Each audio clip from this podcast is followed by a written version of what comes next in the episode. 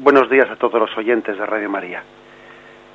Un día más, con la gracia de Dios, vamos a comentar este catecismo de la Iglesia Nuestra Madre y lo hacemos hoy a partir del punto 595. A partir de este punto, el catecismo de la Iglesia se adentra directamente ya en el misterio de la pasión de Jesucristo. Comienza con el epígrafe El proceso de Jesús. Después, en los puntos siguientes, sobre todo va a explayarse en el sentido de la mm, muerte redentora de Jesucristo. Lo que más interesa al catecismo ciertamente no son tanto los detalles concretos de cómo ocurrió la pasión, cuanto el misterio de redención que estaba teniendo lugar en aquellos acontecimientos. Es en eso en lo que más se explaya el catecismo. Y también nosotros nos explayaremos en ello, como es lógico. Pero nos parece conveniente, antes de entrar propiamente en toda la teología en toda la teología de, la muerte redentora de Cristo, que dediquemos un par de programas a hablar un poco en cómo, cómo fue ese proceso de Jesús, el proceso en el que Jesús fue juzgado, que está inmerso dentro de la pasión, pero que también es un poco previa, previa a la pasión. Y bien, hoy como primer programa vamos a hablar del proceso religioso de Jesús, porque es cierto que los escrituristas, cuando uno lee con un poco de detenimiento la pasión de Jesucristo distingue como dos momentos en la pasión, el proceso religioso ante las autoridades judías y después el proceso civil ante las autoridades romanas. Vamos a describir un poco cómo tienen lugar esos dos procesos para después ya una vez que lo hayamos hecho adentrarnos más eh, un poco siguiendo literalmente al catecismo eh, en todo pues la doctrina de redención eh, que los católicos profesamos en torno a la muerte de Jesucristo. Bien, en primer lugar hay que decir que, que Jesús es prendido, como sabemos, en, en Gesemaní. El catecismo nos hablará del misterio de redención que tiene lugar en Gesemaní. A nosotros lo que ahora, a la hora de describir cómo fue el proceso de Jesús, lo que nos interesa es destacar pues que Jesús es prendido en, en Gesemaní después de la traición de Judas, según dicen eh, Mateo, Marcos, pues es prendido, dice, por un grupo de gente en, de parte de los jefes de los sacerdotes y ancianos del templo. Eh, Marcos dice, de parte de los jefes de sacerdotes y los escribas y ancianos había un grupo de personas que habían ido a detener a Jesús. Mm, posiblemente, pues podríamos decir que podían ser de la guardia del templo, de la guardia del templo que le envían a por él. San Juan, sin embargo, mm, dice una cosa más, Judas tomando la corte y ministros de parte de los jefes de los sacerdotes y de los fariseos, bien, Juan añade un detalle más, y es que también eh, acompañaban aquellos guardias del templo la corte de los romanos. Bien, es una diferencia, una diferencia de según una versión o, la otra. En cualquier caso, pues posiblemente puedan ser compatibles las dos, compatibles por el hecho de que eh, pues Mateo y Marcos se fijaron especialmente en que eran los judíos los que iban a aprender a Jesús con la guardia del templo, pero pudo ocurrir que para sentirse más seguros, para que no hubiese allí una especie de resistencia frente a la guardia del templo, que, al fin y al cabo no tenía tanta autoridad en aquel lugar, pues quisieran verse un poco protegidos por, mm, por la guardia romana y habían habían pedido hubiesen pedido a Pilato pues una corte romana de, soldados de legionarios romanos para que les ayudasen o para que tuviesen más seguridad. Pudiese ser que la detención la hubiesen hecho perfectamente los guardias del templo, pero que los soldados romanos estuviesen a una cierta distancia, sencillamente vigilando aquel proceso. Pero aunque aunque el Evangelio de San Juan hable de esta presencia de la corte de, de unos, un grupo de soldados legionarios, también en la detención de Jesús, pues sin duda alguna se trataría de una vigilancia más a larga, más a, distancia. El prendimiento de Jesús forma parte del proceso religioso. Son eh, los sumos sacerdotes ante los cuales Judas ha hecho esa traición, ha entregado esos 30 denarios, y son ellos los que detienen a Jesús. Por lo tanto, estamos hablando todavía del el proceso religioso. Lo que principalmente nos interesa es cómo Jesús es conducido en un primer momento ante Anás. Bien, resulta que el sumo sacerdote en aquel momento era Caifás, pero Caifás eh, pertenecía a una familia de, pues de, pues de mucha raigambre religiosa, eh, sacerdotal. Y Anás, que era su suegro, había tenido cinco hijos sumos sacerdotes. Anás había sido sumo sacerdote durante nueve años, él había tenido cinco hijos sumos sacerdotes y ahora tenía su yerno, Caifás, sumo sacerdote. Más todavía, después de Caifás iba a tener un nieto más, un nieto que iba a ser también sumo sacerdote. Es decir, estamos aquí también ante, ante un hecho importante que nos describe cuál era el, el ambiente religioso en el que Jesús se desenvolvía. Había, por lo tanto, una familia muy poderosa, una familia de larga raigambre, que había de alguna manera gobernado eh, pues la institución máxima de Israel, que era el Sanedrín y que era el sumo sacerdocio de Israel.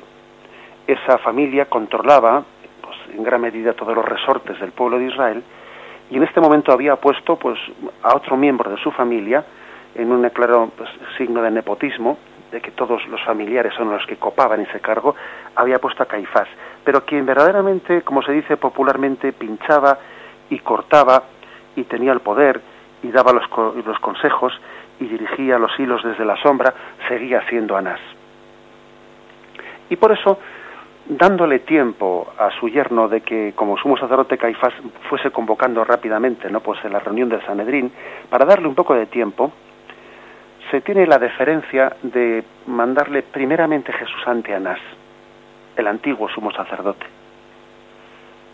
Pues primeramente para que, como un reconocimiento de, de quién es el que verdaderamente manda aquí.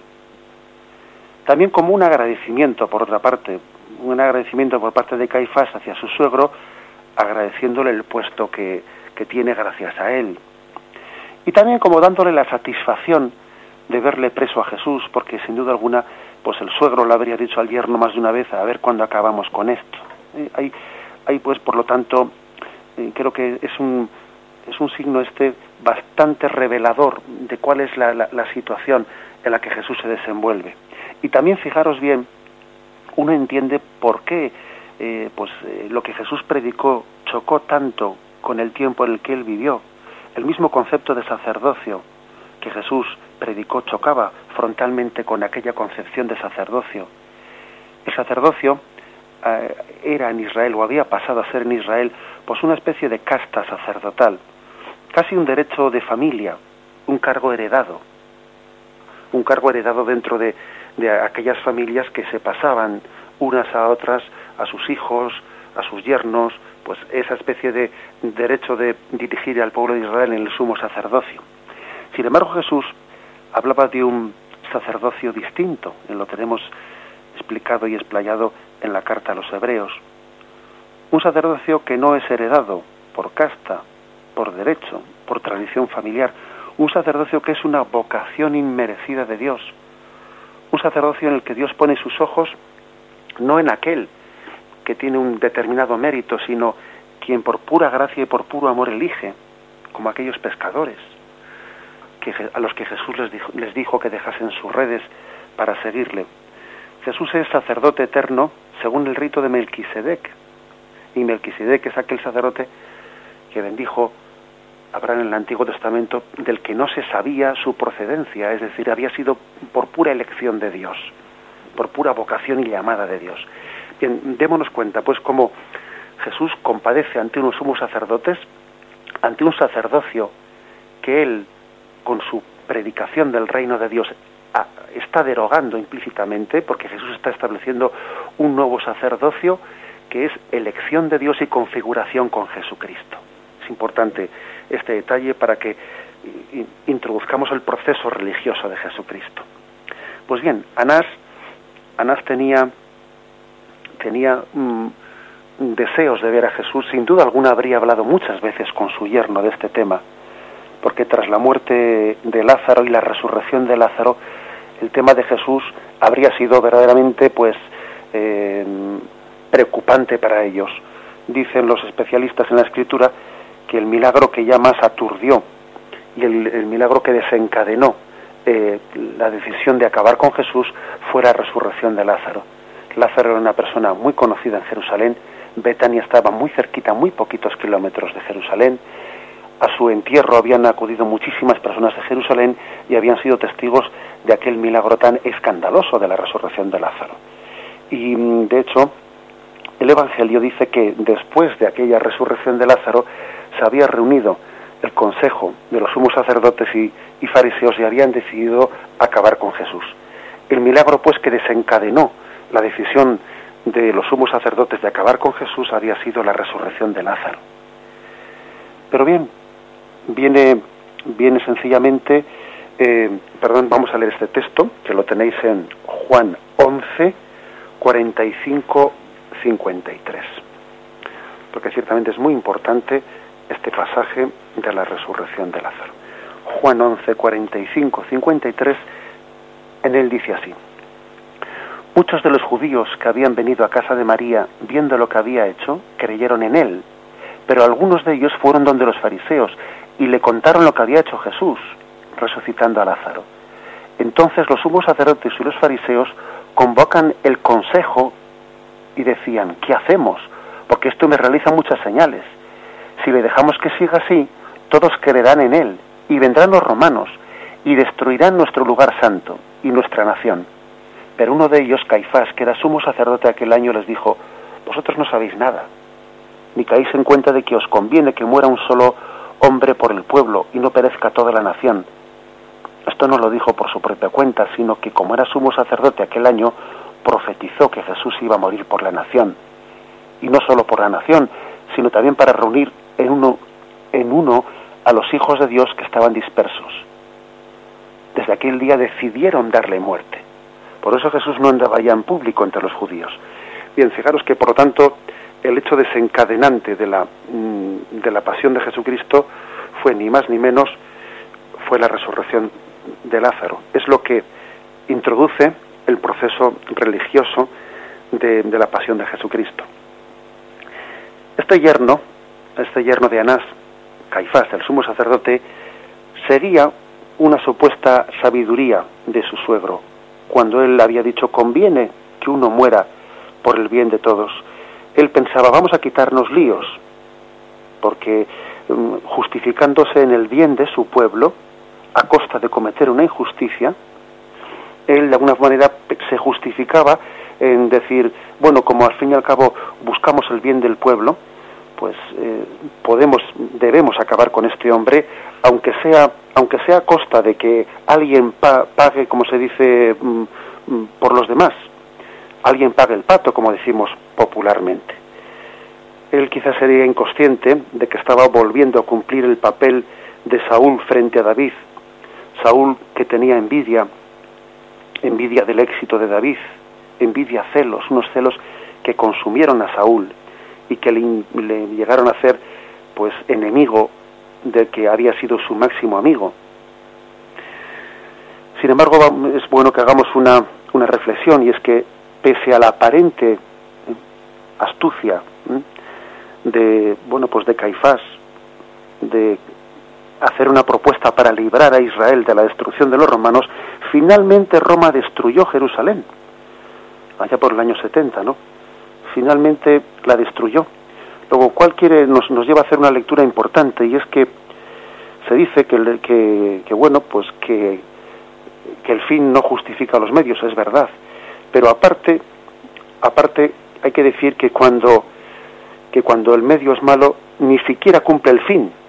No es que sea, no es que sea injusto eh, condenar a Jesús eh, para buscar un, un, fin bueno, que es que Israel no se destruya, el templo no se destruya, no vengan los romanos. Es que cuando el medio es injusto, es que ni tan siquiera se cumple el fin. Finalmente, él se justificó en condenar a Jesús para que mm, Jerusalén no fuese destruido por los romanos, pero finalmente fue destruido, porque los medios malos tampoco consiguen fines buenos, ¿eh? no, únicamente son rechazables, es que encima ni siquiera llegan a conseguir lo que pretendían. Esto creo, que también la historia da una lección importante en esto.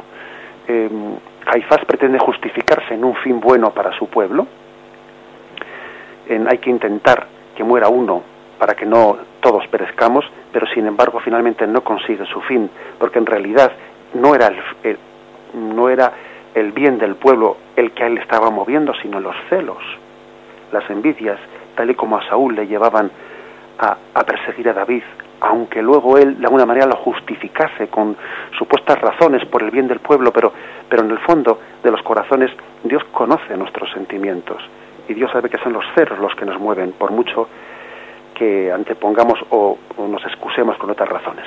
En cualquier caso, los evangelios hacen referencia a que tras esas palabras de Caifás, conviene que uno muera por el bien del pueblo, había también una, un sentido sobrenatural en aquella frase, un sentido profético, sin darse cuenta quien lo pronunciaba. El sentido profético redentor, al que el catecismo, como hemos dicho, va a hacer eh, referencia con profusión y a él nos referiremos. Hay pues una especie de muerte vicaria, muerte sustitutoria de Jesús por la salud de nuestra alma.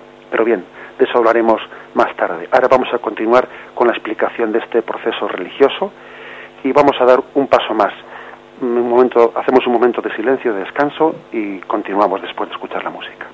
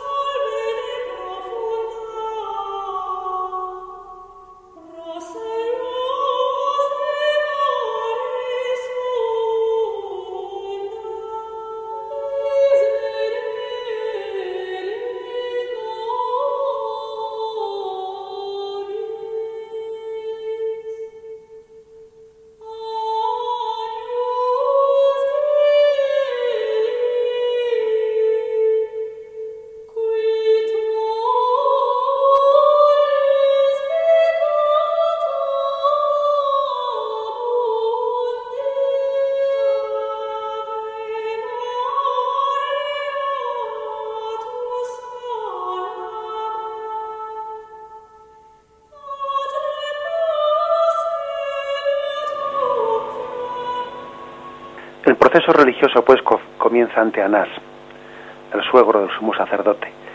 Por una parte, podría él estar sencillamente haciendo tiempo para que su yerno convoque rápidamente aquellas horas de la noche el Sanedrín. Quiere ayudarle, buscar algún tipo de, de confesión que mm, aligere las cosas en el proceso religioso. Y él le pregunta sobre los discípulos, sobre sus discípulos y sus enseñanzas. Dice, yo he hablado abiertamente en la sinagoga, en el templo, ¿por qué me preguntas? Pregunta a los que me han oído. Ahí están los mercaderes del templo que Jesús expulsó, está el ciego, el ciego el que Jesús devolvió la vista en el templo, está pues todos los familiares de Lázaro en Betania. Esa respuesta de Jesús esa respuesta de Jesús hay que entenderla. Él se está haciendo, haciendo referencia al derecho de gentes. Es decir, un acusado, un acusado no daba testimonio de sí mismo, sino tenían que ser otros los que diesen testimonio de él. Mm, para que alguien pudiese ser condenado, pues tenía que ser condenado por el testimonio de, otras personas. Por lo tanto, no se trata de una de una respuesta orgullosa de Jesús, no, sino que estaba poniendo, dejando al descubierto la contradicción en la que estaba cayendo el mismo Anás eran otros los que tenían que dar testimonio de Jesús, no él de sí mismo. Vemos, por lo tanto, una, una respuesta sabia de Jesús en la que deja al descubierto la contradicción de lo, de, lo que injustamente está teniendo lugar delante de él. Y bien, dentro de este proceso religioso eh, hay una sesión nocturna del Sanedrín. El Sanedrín es convocado deprisa, pues lógicamente sería muy difícil en aquel primer momento reunir a los 70 miembros del Sanedrín. Algunos estarían descansando, otros no serían encontrados, estarían en casa de un familiar, eh, algunos se sentirían incomodados por ser molestados a esas horas de la noche. Mm, comienza pues una convocatoria irregular del Sanedrín. Y, es importante que nos demos cuenta también de la, de la irregularidad de esta convocatoria. Mm, el, mundo judío puso por escrito en el siglo II cuáles eran un poco las normas que regían los procesos que llevaron adelante el Sanedrín. Hasta el siglo II, después de Jesús, no fue puesto por escrito esas normas que rigieron eh, los juicios en el Sanedrín.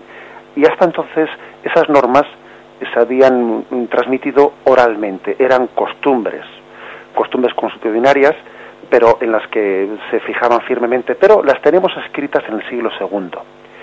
Y al recoger por escrito esa tradición, esas tradiciones constitucionarias de, mm, del Sanedrín, sabemos que no se podía convocar al Sanedrín por la noche, expresamente está recogido ese precepto. No se puede convocar al Sanedrín por la noche porque era una precipitación, una precipitación que de alguna manera no, no guardaba las debidas mm, pues, cautelas para el reo. Ni tampoco se permitía dictar sentencia de muerte el mismo día del proceso. Era también como otra cautela en defensa del reo. Estaba prohibido dictar el mismo día en el que estaba siendo juzgado alguien la sentencia de muerte. Y por supuesto también había otras normas, como que tenía que haber un testimonio de dos o tres para que fuese alguien condenado, eh, se tenía que dejar explayarse al reo, que él pudiese hablar en su autodefensa, etcétera. Bien, ¿qué quiere decir todo esto? Pues que tal como el Talmud recoge por escrito en el siglo II cuáles eran las normas en las que el Sanedrín tenía que proceder, pues en sus procesos podemos llegar a decir que el proceso que se hizo contra Jesús fue incluso ilegal ante el mismo mundo judío. Eh, es decir, curiosamente, aquellos que a los que Jesús les había Mm, acusado ¿no? de, guardar un legalismo, un legalismo en pequeñas normas, en pequeñas normas, pues, por ejemplo, de purificaciones mm, de las manos, de purificaciones de mm, rituales antes y después de las comidas. Curiosamente, un mundo al que Jesús le había acusado de guardar un ritualismo extremo, escrupuloso, en un montón de pequeñas normas, ¿no? Pues curiosamente, sin embargo, se salta las normas principales, las normas principales que son la, defensa del derecho del indefenso. Aquellos que habían mm, eh, colado colado una paja se tragan ahora un camello. Curiosamente, uno entiende así Jesús aquella acusación. Os, coláis, ¿eh? estáis colando una paja y estáis tragándose un camello. Verdaderamente esta es la contradicción del mundo judío que está violando las propias leyes de, del Sanedrín. Por eso, el Evangelio de San Lucas recoge algo, algo importante, y es que para intentar salvar las apariencias, para intentar salvar aquella ilegalidad, hubo como dos sesiones en el Sanedrín. Una sesión nocturna, que comenzó la primera de la noche y que lógicamente en esa sesión nocturna faltaría mucha gente, mucha gente que no habían podido encontrarla, que materialmente no habían llegado a encontrarlos, o que todavía pues se iba levantando poco a poco de la cama y luego para que mm, para salvar un poco el proceso hicieron de nuevo una sesión matinal a primera hora de la mañana.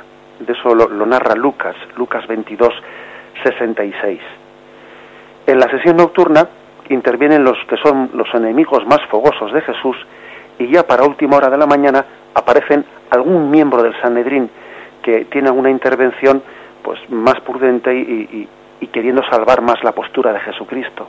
y lo tenéis ahí a partir de Lucas 22:66. Curiosamente, a los miembros del Sanedrín más próximos a Jesús no les habían encontrado hasta ya primeras horas de la mañana. y los que eran más contrarios a Jesús estaban allí presentes desde primera hora de la noche, lo cual también da a entender pues, pues, pues la malicia con la que había sido preparado todo ese proceso. El caso es que a pesar de todo ello, los testimonios no concordaban. Así lo dice Marcos 14, 56, y dice, pues muchos daban falso testimonio contra él, pero los testimonios no coincidían, lo cual hacía aquello inválido de cara a poder condenar a Jesús. Dos testigos dicen haberle oído a Jesús esta frase. Puedo demoler este templo y reconstruirlo en tres días. Curiosamente, estamos ante un, ante un texto que quiso ser importante en el motivo para condenar a Jesús. Ellos hacen referencia a cómo Jesús había dicho yo demoleré este templo y en, tres días lo reconstruiré. Está recogido en Marcos 14, 58. Fijaros lo que dice aquí. Nosotros le oímos decir, yo destruiré este santuario hecho por hombres y en tres días edificaré otro no hecho por hombres. Es curioso, ¿verdad? La manipulación, porque en realidad Jesús no había dicho eso. Jesús no había dicho, yo demoleré este templo y en tres días lo reconstruiré, sino que tal y como lo tenéis en Juan 2, 19, Jesús había dicho, demoled vosotros este templo y en tres días yo lo reconstruiré. Es decir, era falsa la acusación de que Jesús había hecho la profecía de que él demolería. No, no, Jesús había dicho de que él reconstruiría el templo, que los judíos demolerían. Es curioso, ¿verdad? A Jesús se le acusa de ser, de profetizar ser el demoledor de un, de un templo, cuando en realidad él había afirmado ser el reconstructor de la demolición que otros iban a hacer. Pero, pero curiosamente se cambia el tiempo del verbo. Por lo tanto, a Jesús no cabía, no cabía acusarle por tal cosa. En cualquier caso, había que decir que igual que el mundo judío venerada, veneraba a Herodes el Grande por haber reconstruido el templo, también tendrían que decir que Jesús se presentaba como otro reconstructor del templo, al, al igual que Herodes el Grande. Podrían decir en cualquier caso que era un iluso, un iluso por pretender construir él con sus fuerzas un templo, pero no podían calificarle de impío, porque él no había hablado de su destrucción. en cualquier caso sabemos que Jesús estaba haciendo referencia a, a la demolición de su, de su cuerpo y a, a la reconstrucción por la resurrección de ese cuerpo destruido. Pero es falsa también la acusación de que Jesús había dicho yo demoleré. No, él había dicho demolece este templo y en tres días lo reconstruiré. Ante esta falta de testimonios claros, claros, llega por lo tanto un momento, el momento en el que hay una necesidad, ¿eh? una necesidad importante de, una acusación definitiva. Creo que es importante que tengamos en cuenta que esta acusación de que Jesús había mm, profetizado la destrucción del templo era más importante de lo que a nosotros nos parece.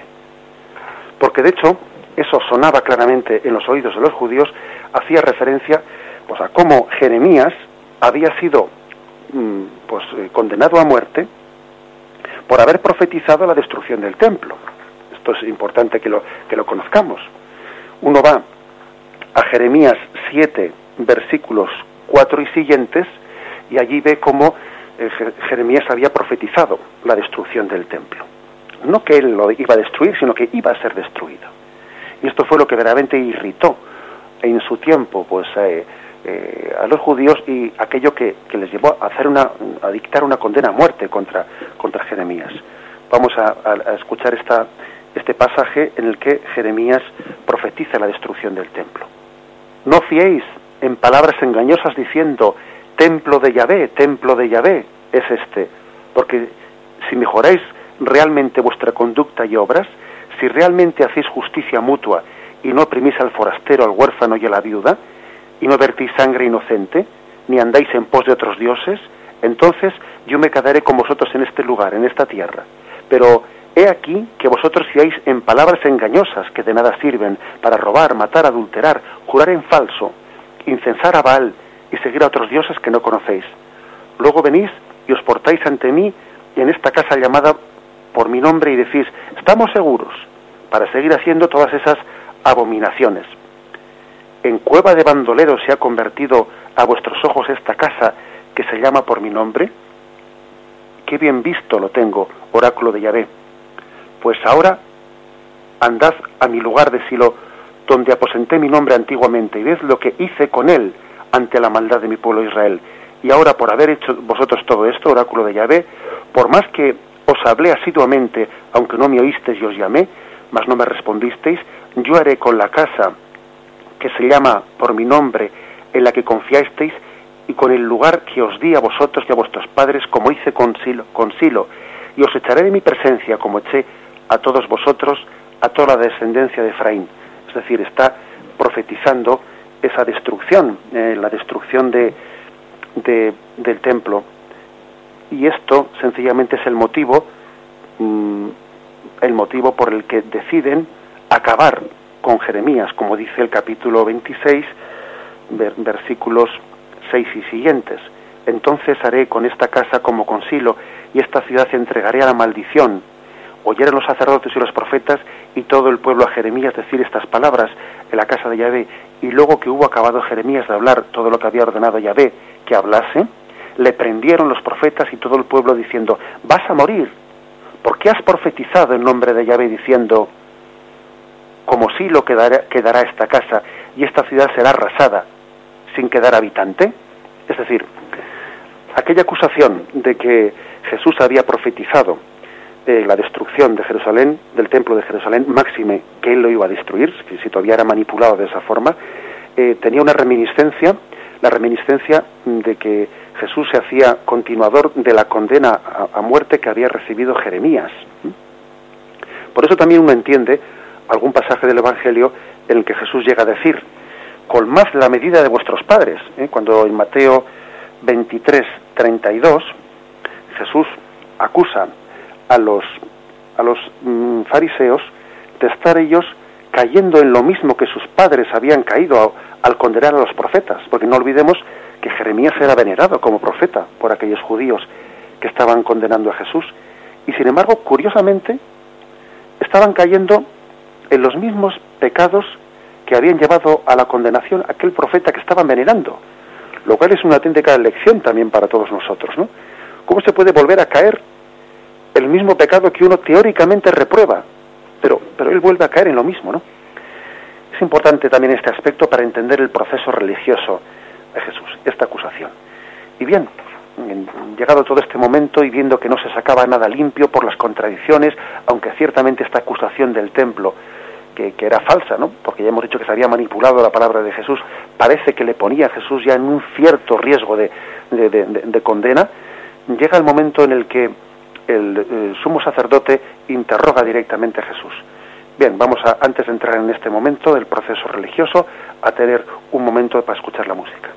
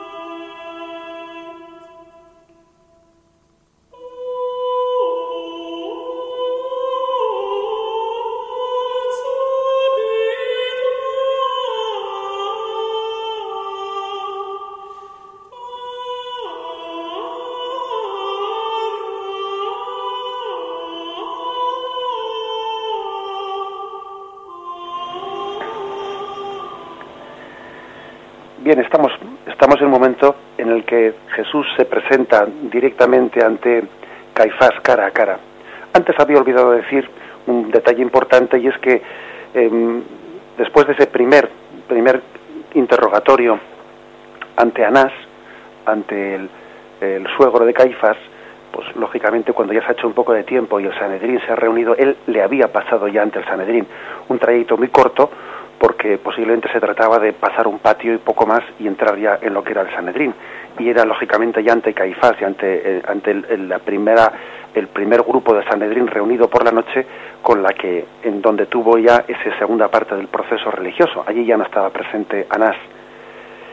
Bien y digo que después de esas acusaciones de estas acusaciones, llega el momento en el que Anás, de una forma solemne, se pone en pie y ante la falta de testimonios claros,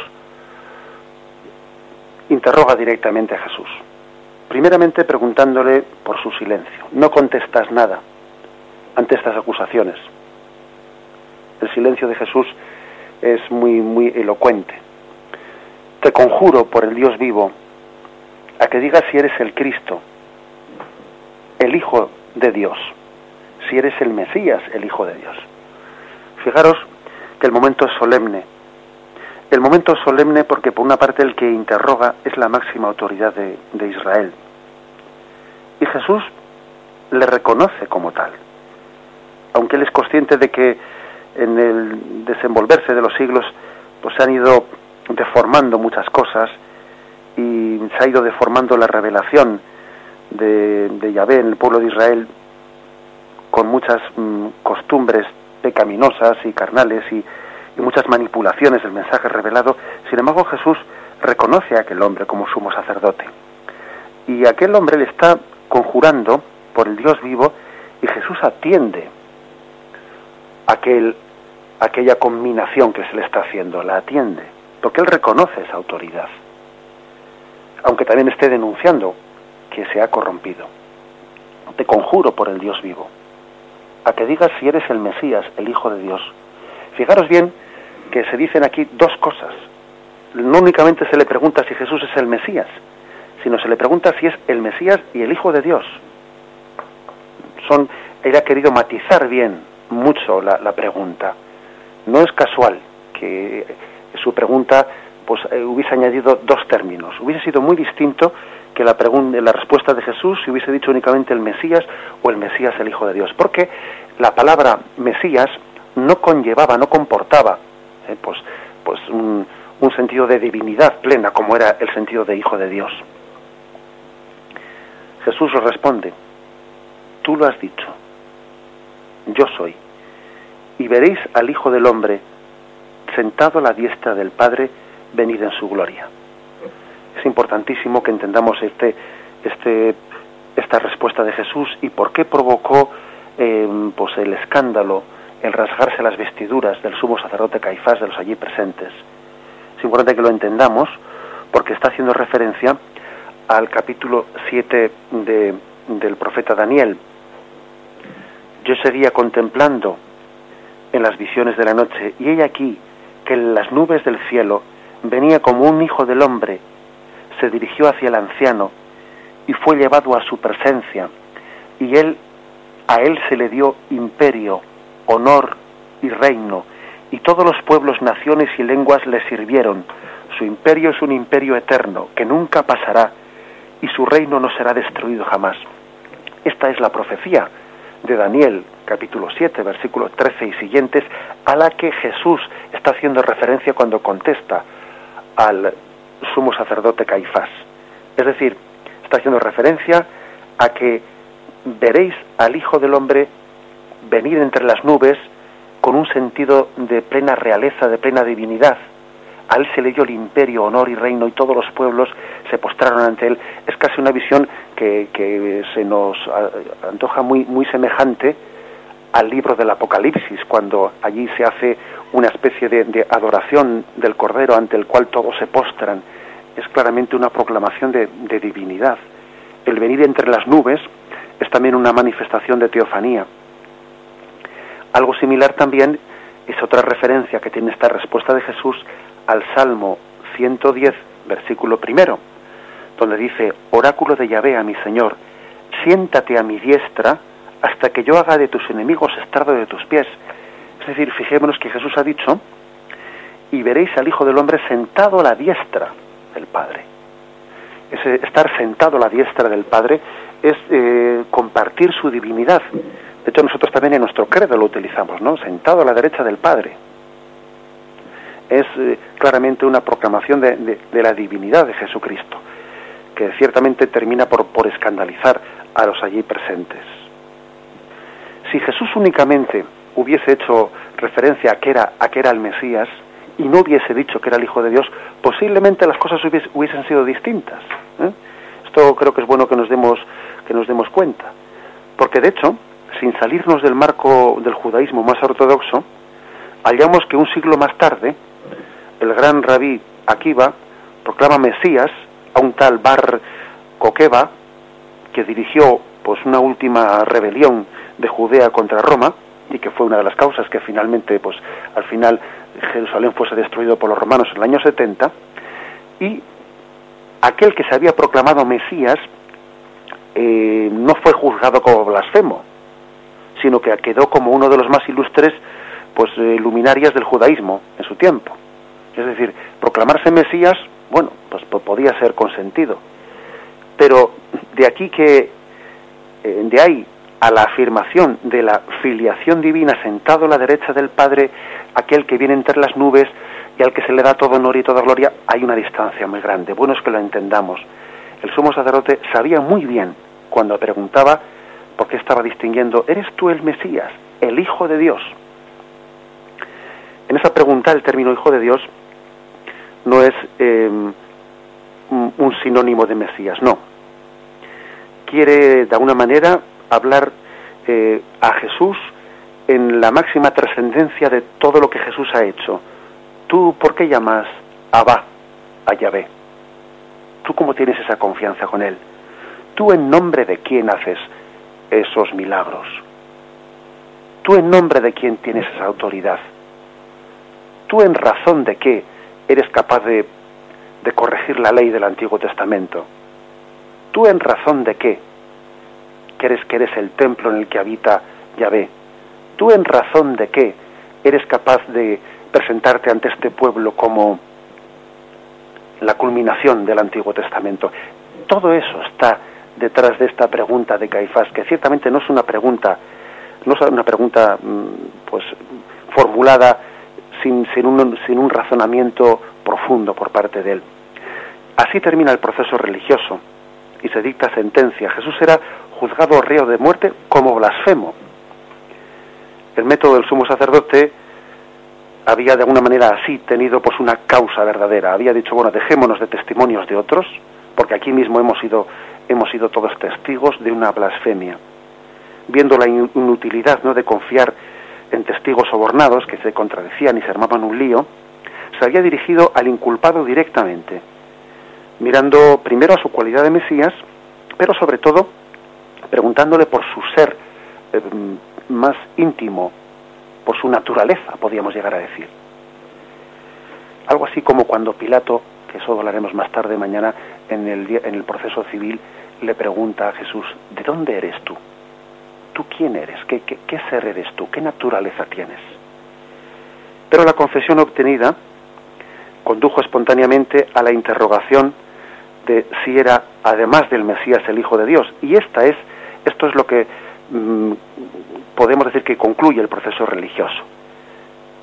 Podemos llegar a decir que Jesús da el máximo testimonio ante el pueblo de Israel, presente allí en su sumo sacerdote, en su máxima autoridad. Ha llegado el momento en que Jesús testimonie quién es y Jesús no oculta, no oculta su, su ser personal. Es cierto que en los planes de Dios Jesús había querido ser prudente, había querido pues actuar antes de subir a Jerusalén, pues escapándose de los momentos en los que en los que su confesión directa podía haber supuesto un choque un choque frontal, quería tener tiempo para terminar su su predicación, para la formación de los apóstoles, para la predicación de las parábolas del reino, pero una vez que ha llegado su hora, él no no oculta su testimonio definitivo ante el pueblo de Israel presente en ese momento en su sumo sacerdote. Tú lo dices, yo soy. Y la expresión yo soy, sin duda alguna también nos, nos, nos recuerda pues esa confesión de divinidad, yo soy el que soy, que ya tuvo allí en el monte, pues en el monte Sinaí. Yo soy el que soy. Es también otra expresión de, de, la naturaleza de Jesucristo, de su identificación con Yahvé, el Padre y yo somos una sola cosa. Bien, terminamos aquí el proceso religioso. Dios mediante mañana continuaremos con el proceso civil de Jesucristo. Eh, podéis intervenir en el programa haciendo algunas preguntas, algunas aportaciones, llamando al teléfono 917 107 700. 917 107 700. Esperamos vuestras llamadas con un momento de música.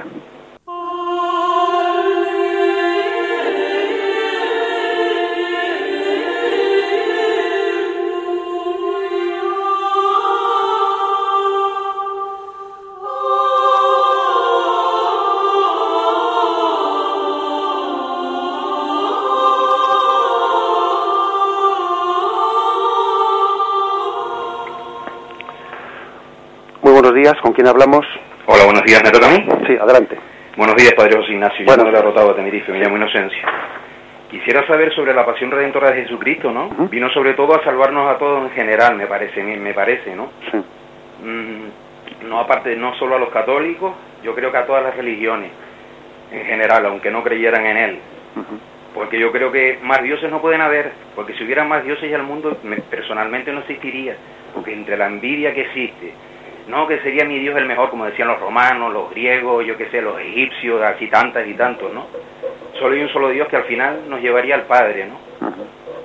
Jesucristo nos llevaría al Padre. Y otra cosa, mmm, Jesucristo si viniera hoy en día a la tierra, pienso que con diferentes matices moriría igual. Quizás no tuviera una muerte de cruz, pero moriría igual. ¿Por qué? Motivos yo creo que sociopolíticos, comerciales, etcétera. Deme un segundito nada más para poner la radio, padre. De acuerdo, muy bien. Vale, gracias.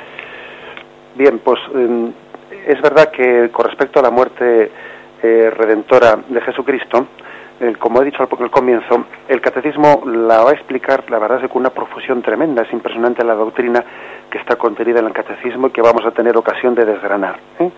Por lo tanto, dejo una explicación más profunda para cuando lleguemos ahí, pero sí que respondo brevemente a tu pregunta diciendo que ciertamente Cristo es el único redentor del mundo que entregó su vida por la salvación de todos.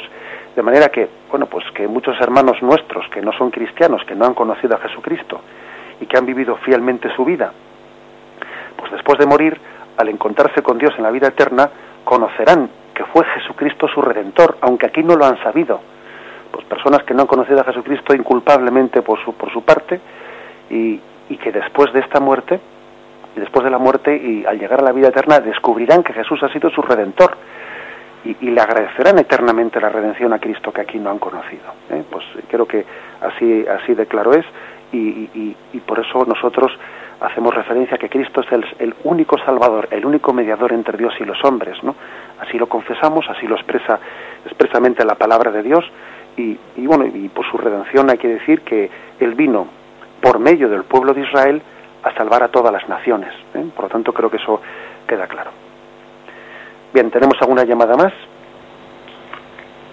Pues sí. Sí, buenos días, ¿con quién hablamos? Buenos días, con María Teresa de Majadahonda. Buenos días, María Teresa. de José Ignacio.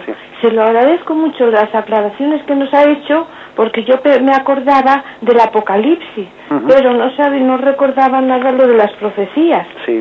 O sea, porque será mala instrucción, pero se lo agradezco muchísimo, porque eso me ha aclarado mucho y estoy muy contenta y le agradezco mucho todo lo que nos cuenta, todo lo que nos dices, lo que nos enseña, que es muy importante. Dios se lo pague. Muy bien, muchas gracias, María Teresa. Gracias, Padre José Ignacio. Pues bueno, un comentario sencillamente decir que es, es, claro, nosotros, uno de los problemas que tenemos es que somos bastante desconocedores del Antiguo Testamento. Uno cuando va a Tierra Santa se da cuenta allí pues que los guías nos, nos bueno, nos dan una cantidad de explicaciones del Antiguo Testamento que, que vamos, que nos, uno, le entra el complejo de que, de que, de que desconoce muchas cosas, ¿no?